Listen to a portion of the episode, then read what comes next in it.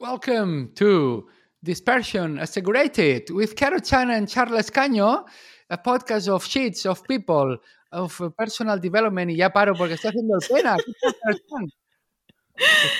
Oye, yo casi te digo antes, ¿por qué no hacemos un podcast en inglés? Lo que pensaba que nadie nos iba a escuchar. si a ti te apetece, un día podemos hacer podcast en inglés. Bueno, hoy, hoy mira qué título más potito, ¿eh? Escribir entre el gozo y el pozo. ¿eh? Me dijo alguien, ¡ay, qué bonito! ¿Y por qué? ¿Por qué? Pues porque quería expresar ese, ese estado de ánimo que me produce la escritura. Y yo te quería preguntar, oye, ¿hay algo a ti que te guste hacer pero luego te da pereza? Ah, para mí escribir es más pozo que gozo.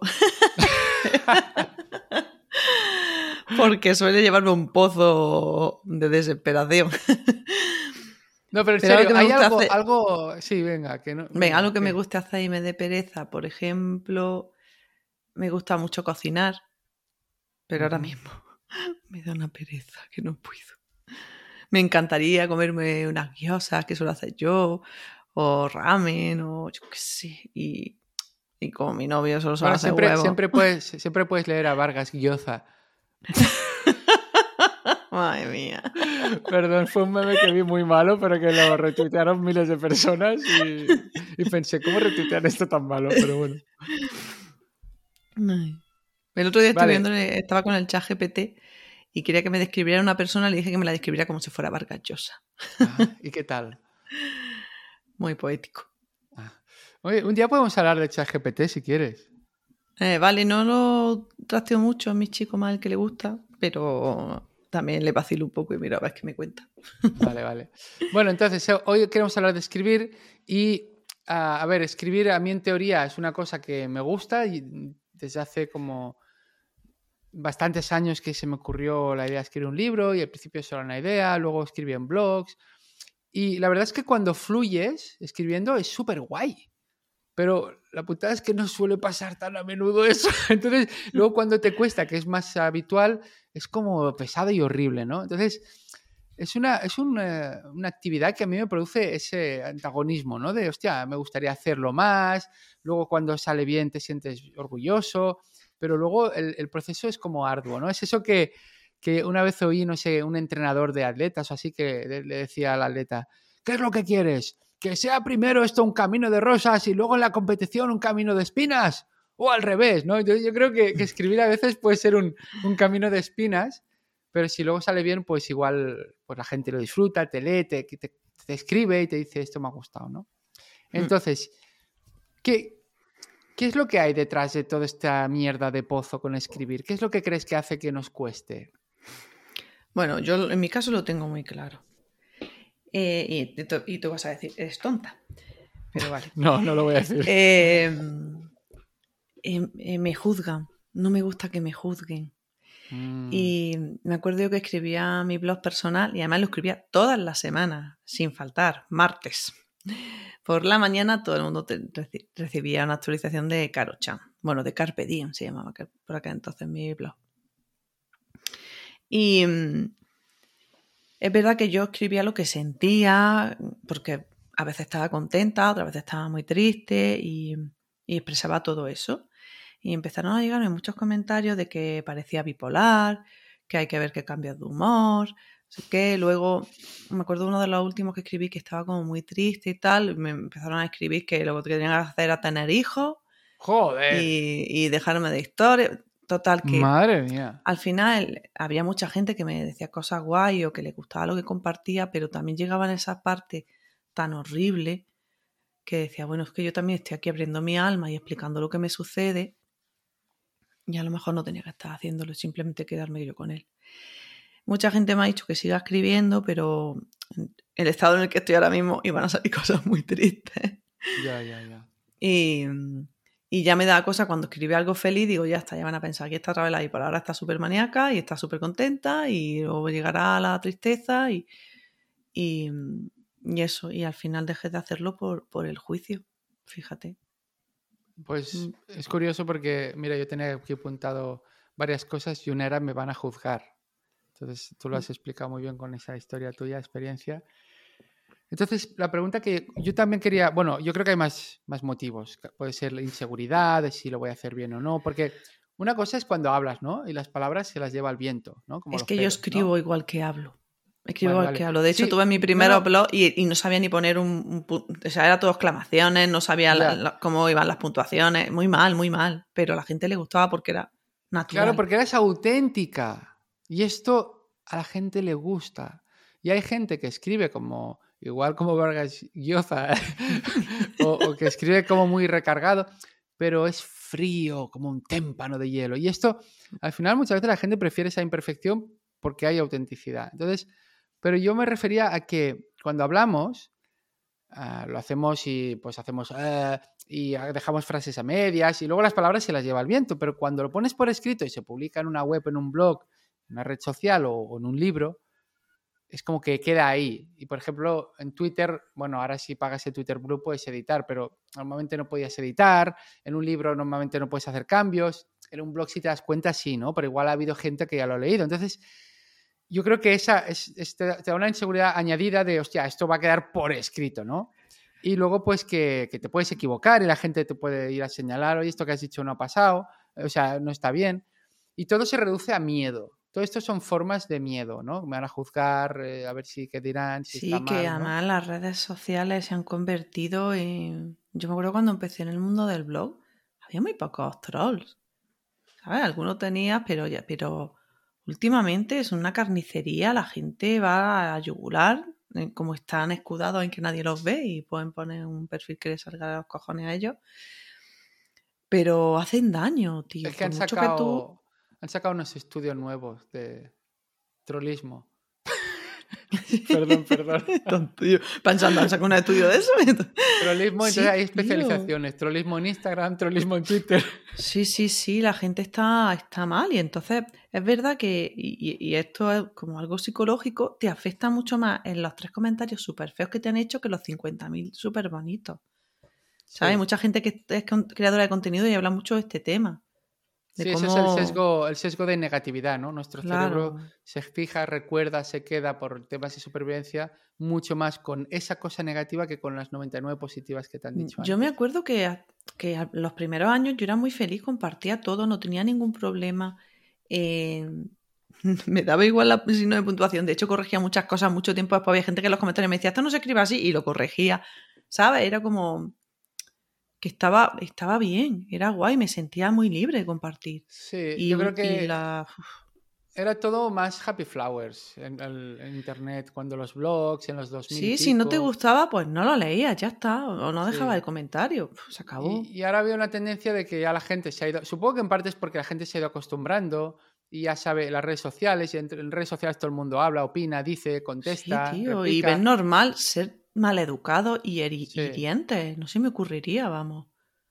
Y te quería hacer una pregunta. Esto que has dicho que ahora no, no, no publicas en tu blog porque escribirías cosas muy tristes, tú, cuando hablamos de escribir, estamos hablando, por ejemplo, publicar en un blog, estamos hablando, por ejemplo, de escribir en redes sociales, ya sea LinkedIn, ya sea Twitter, ya sea lo que sea.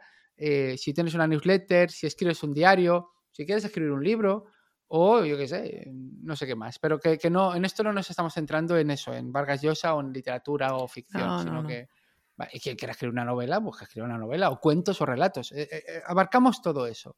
Entonces, yo te quería preguntar, ¿tú escribes o has escrito en un diario? Sí, yo toda mi vida he tenido diario. De hecho, de pequeña lo encontré hace poco y mis dramas eran enfadada con mi padre porque me había hecho un bocadillo de salchichón en vez de chorizo como yo quería. lo leí y digo, madre mía, problemas del primer mundo.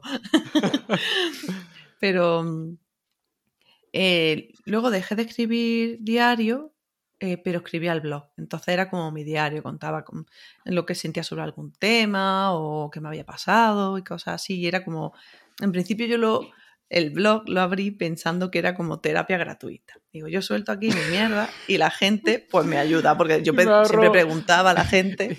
Escucha, y me ahorro un dinero que luego me gasto en cursos en doméstica que no voy a hacer nunca. Claro, efectivamente, ese pensamiento perfecto. Digo, esto, vamos, de aquí a Hollywood. Total, que, mm, que entonces ya solo escribía en el blog.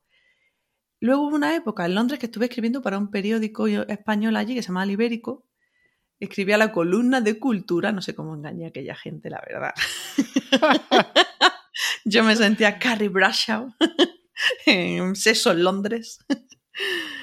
Y, ahí así que me daba un poco más de miedo, porque esto ya era como algo serio. Y sí le pedí a algún amigo que me corrigiera cosas o que me diera. Ahora se le podrías pedir a ChatGPT, amiga. Yo, yo mira, yo estoy pagando el, plus, porque ya sabes que yo soy de gastar fácil. Eh, entonces, el, el, ChatGPT 4 está bastante mejor que el 3,5. Y, bueno, entonces a veces escribí un, un parrafillo y lo, se lo dije, dije, revísamelo con ortografía y redacción. Y nada, me dio, me, corrigió alguna faltilla y, me, y a nivel de estilo me dijo algo que dijo, sí, para evitar repeticiones. Y yo le digo, ¿a qué repetición te refieres? Y dice, ay, disculpa, no, no había ninguna repetición. Y dice, sigue haciendo el cuñado, ¿eh? Incluso el de pago, ¿sabes? Pero bueno, entonces, vale, decías esto, que se lo pasabas a alguien para que te lo corrigiera porque lo publicaba y lo leía bastante gente, ¿no? Claro. Pero yo en mi blog era muy feliz. Yo me acuerdo, lo escribía, lo repasaba, lo colgaba y lo volvía a leer colgado y decía, uy, me equivoco aquí, me metía, lo corregía y ya está. Ese era mi estilo. Era, yo era antes, pues feliz y cutre. Feliz y cutre. No pasaba nada, o sea... Eras cutriz, cutriz. Sí, cogía imágenes ahí de Google que seguramente tienen, ahora viene alguien y me pide derechos, yo me daba igual todo, lo cogía, hasta me gusta, la pongo en mi blog, ¿sabes? Y era como, no sé, y luego llegó un punto en el que ya empecé como, empecé a tener ya más haters y ya me empecé a rayar y ya pensaba, estoy contando algo muy personal, me acuerdo que yo hablaba mucho de amor y desamor, pero yo nunca ponía nombres. Cada uno que se diera por aludido cuando quisiera, ¿no? Pero yo cuando estaba en una época jodida, pues... Y luego un chico con el que estuve en Londres me, me escribió para decirme que borrara algunos artículos de mi blog porque su novia se había rayado porque era yo, era él del que había escrito y no sé, no ponía ningún nombre ni nada. Y la tía estaba obsesionada conmigo. O sea, una paranoia de decir, pero que la gente está mal, tío, ¿qué pasa aquí? Y entonces ya empezaba a cortarme, ya no contaba, ya... Total, que al final todo aquello se perdió. Y, me da pena porque es verdad que era un momento de, de alivio y además me divertía buscando imágenes, poniendo algún GIF, porque siempre metía alguna coña. No sé. Hmm. Quizá algún día lo reto. Se me ocurre. Sin comentarios, para que la gente no pueda dejarme comentarios. una opción es, es una pena, porque me gusta saber de la gente. Una opción es sin comentarios. La otra es que te crees un blog con seudónimo. Entonces ya, ¿quién va a saber que eres la Carochan? O sea, o sea, entonces, esa es otra. Y, bueno, otra opción es no, no escribir blog, evidentemente, ya tienes tres opciones. Y la cuarta sería, lo reabres pero en plan, a mí no me toques los huevos. O sea, en plan, en que en el post digas, y no me vengas en los comentarios y, los parodias, ¿sabes? Que es no sé qué, ñi, ñi, ñi, tío, busca, no sé, hacer algo con una vida. más que machacarme, que os estoy abriendo mi corazón, ¿sabes? O sea, no sé, o sea, son varias opciones, pero bueno, y entonces, esto te, te quería decir que, ahora estás en este proceso de depresión y que no publicas esto porque escribirías cosas muy tristes. ¿Te has planteado en escribirlo con un diario personal en privado igualmente escribir esas cosas tristes o prefieres no hacerlo? Tristes, he dicho, son tristes. Es que cuando mm, me meto en la tristeza, a ver, yo la siento, me la permito sentir. Cuando estoy triste me permito llorar y desahogarme y tal, pero como me meto ahí, uh, se me hace una bola gorda me cuesta muchísimo luego salir. Si me pongo a escribir y a rememorar y tal, ve algunas páginas de mi diario llenas de lágrimas, con la, tinta corrida, ¿sabes? Y es como muy doloroso. Ya. Así que no sé si es sano, ¿no? Pero no estoy dando salida como antes a, a mi tristeza, porque creo que los artistas tendemos mucho a meternos ahí para crear. Sí. a lo mejor no es un sitio sano desde el que crear. Ya, ya, ya. Mira, el otro día tuve un flechazo con un libro en una librería que vale ya 30 oracos el libro, pero bueno. Y que soy tan ansias que no me pude esperar 12 mm, o 13 días que estará San Jordi que te hacen un 10% de descuento. Pero soy así de ansias. Son 3 euros, ah. Sí, ya, bueno, pero me compré algún otro libro, ¿eh? Ah, vale. Eran casi 5 euros al final, ¿eh? Que me había agarrado. Entonces, eh, Bueno, para eso voy haciendo eso de la aplicación de gasolina barata. Entonces, los 5 euros que me ahorro poniendo gasolina me lo gasto en libro. Contradicciones humanas, amiga.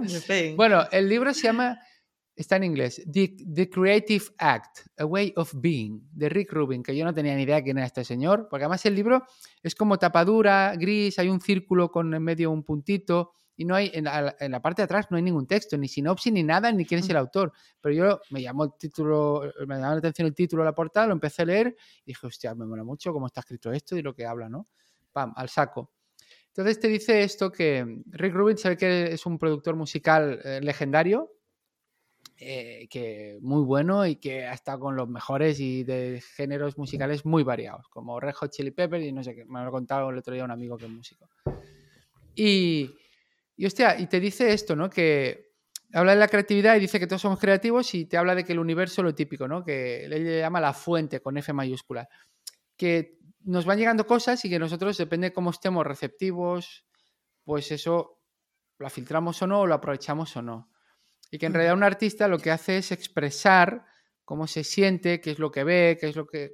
Y en ese sentido, claro, yo te lo quiero decir con pinzas y con mucho cuidado, porque un poco en modo cuñado, porque yo no, no, sé de, de, qué va la depresión, ni entiendo, ni la he vivido. Entonces, por eso las pinzas, ¿no?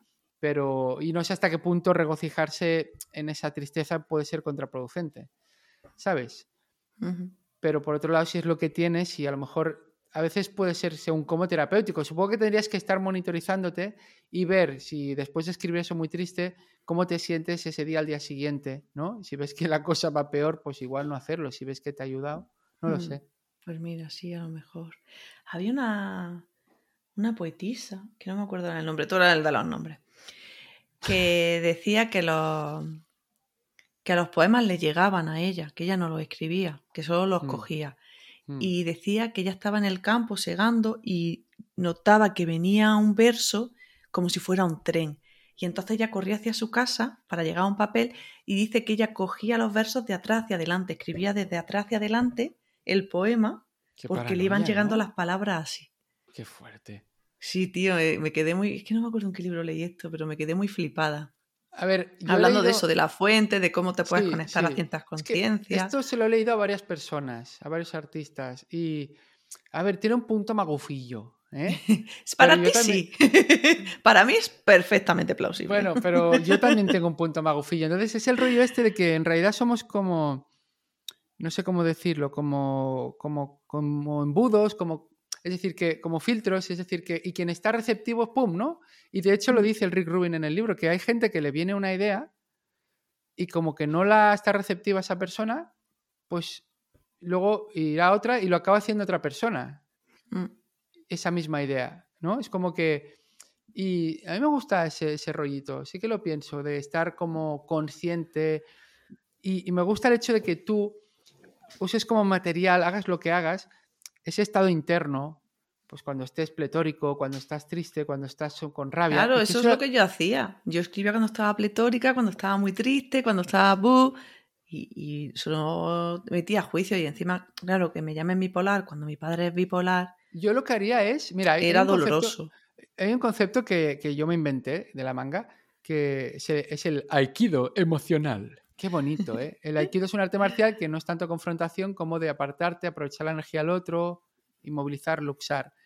Entonces, si tienes emociones incómodas, con el humor, si tienes cierta distancia, porque igual que una depresión esto no puedes hacer, pero si estás para cosas no tan grandes, con el humor le haces una llave. Y a ti te voy a proponer no tanto que hagas aikido emocional con tus sentimientos, porque ya sería hacer demasiado cuñado, pero igual sí con esos comentarios de mierda que te hace la gente. Ríete de esa gente y públicalo en otro mensaje y pon lo que te han puesto y, entonces tú ensáñate. Es decir, haz, aikido con, Pero eso no es eso no es fit de troll, eso no es alimentar más para que venga. Yo los ignoro, no los publico. Podría ser. pero si lo, si, lo, ridiculizas, igual se lo va a pensar la próxima vez. no lo sé.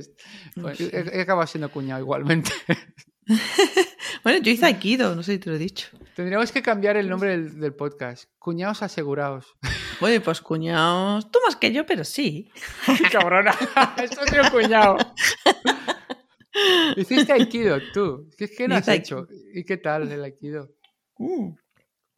Pues era muy guay porque era como veías tíos enormes y tú haciendo taca, taca, taca, así cuatro movimientos te los tirabas al suelo. ¿Y no, y Pero no- también es- y no- y no te lesionabas? Sí, o sea, estuve, parecía una mujer maltratada durante seis meses, te lo juro, además pilló verano también y tenía la espalda morada de las caídas, las muñecas Mm. moradas porque nos hacían paras palos con las muñecas para ir fortaleciéndolas. Joder. Eh, aquí arañada agarrada, o sea, estaba hecha un homo. Pero Vale, me vale. sentía muy poderosa. Me sentía como en plan, bueno, bueno, bueno, ya no me siento.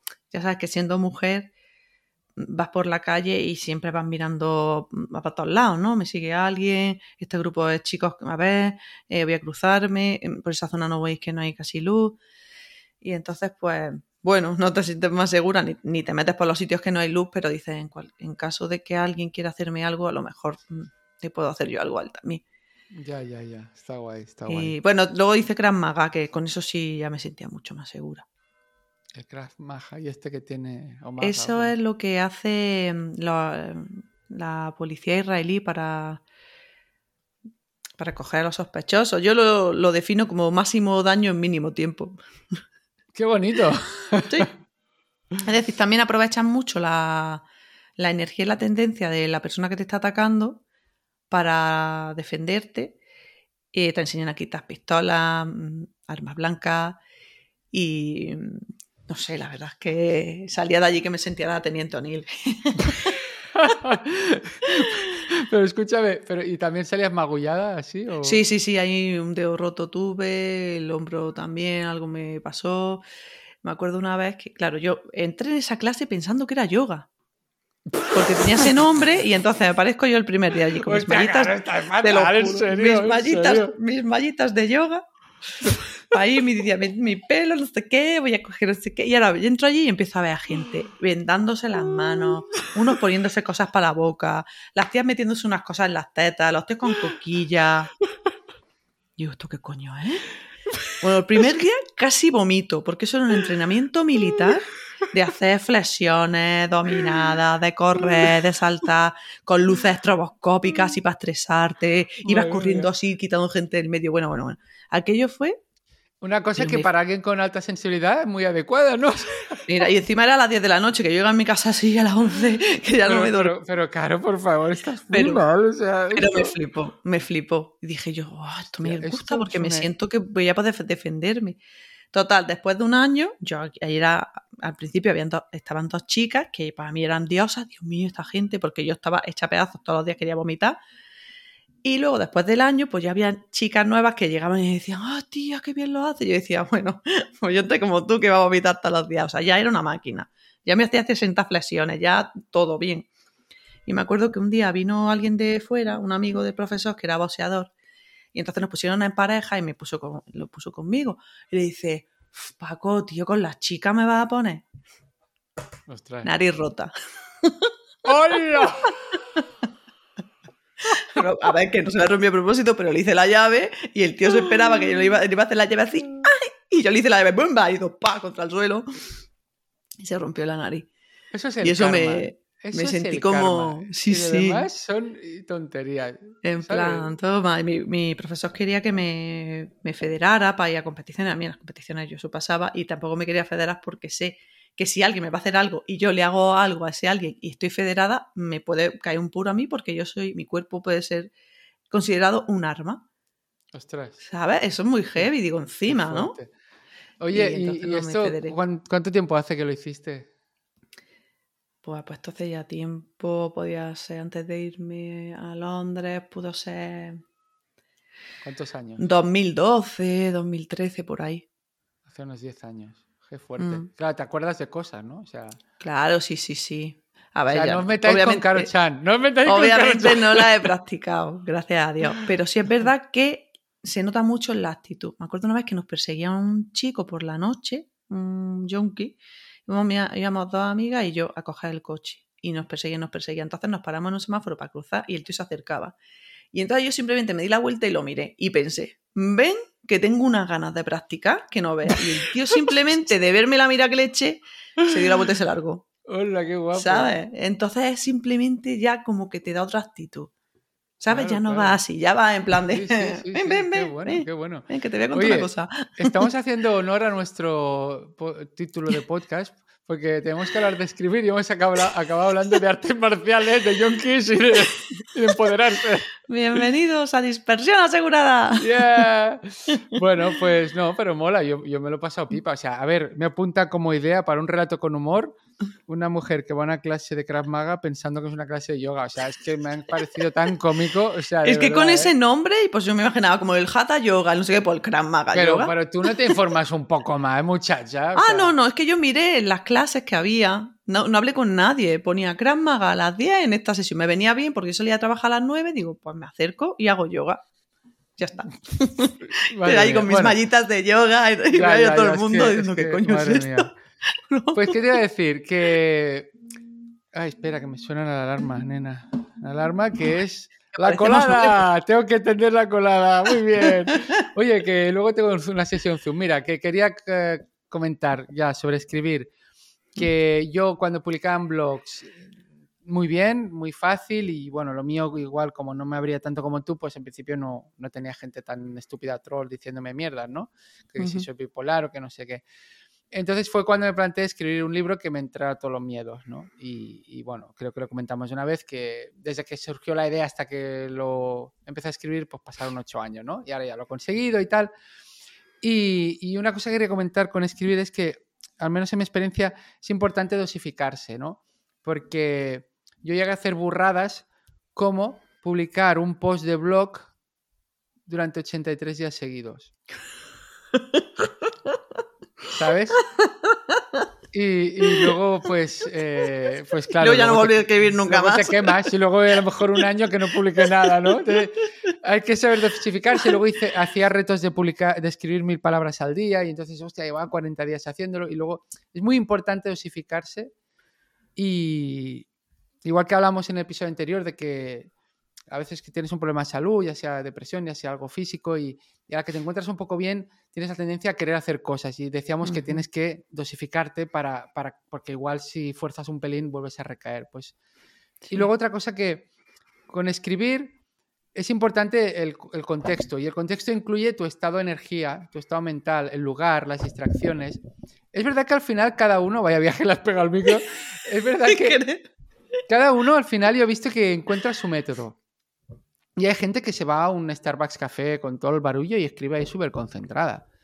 Y hay gente que pues tiene que hacer su ritual con su no sé qué y bueno, le bajar la persiana y no sé cuántos y con esta música. Bueno, si al final te funciona, pero yo lo que veo es que es algo que me requiere mucha energía y, y por eso a veces soy muy irregular, porque cuando vas un poco atacado, estresado, y a veces me he forzado, pero uff, lo, lo pasas No, mal, ¿eh? No, no, forzarse no. Cuando no sale, no sale. Bueno, tío. forzarse no, pero yo consigo escribir un libro obligándome a forzarme casi cada día. ¿Me entiendes? Es decir, ahí también hay, Ah, una, sí. hay una línea delicada entre si te fuerzas y siempre lo haces asqueado, no. Pero si siempre esperas a que te venga la inspiración, pues tampoco vas a hacer nada, ¿no?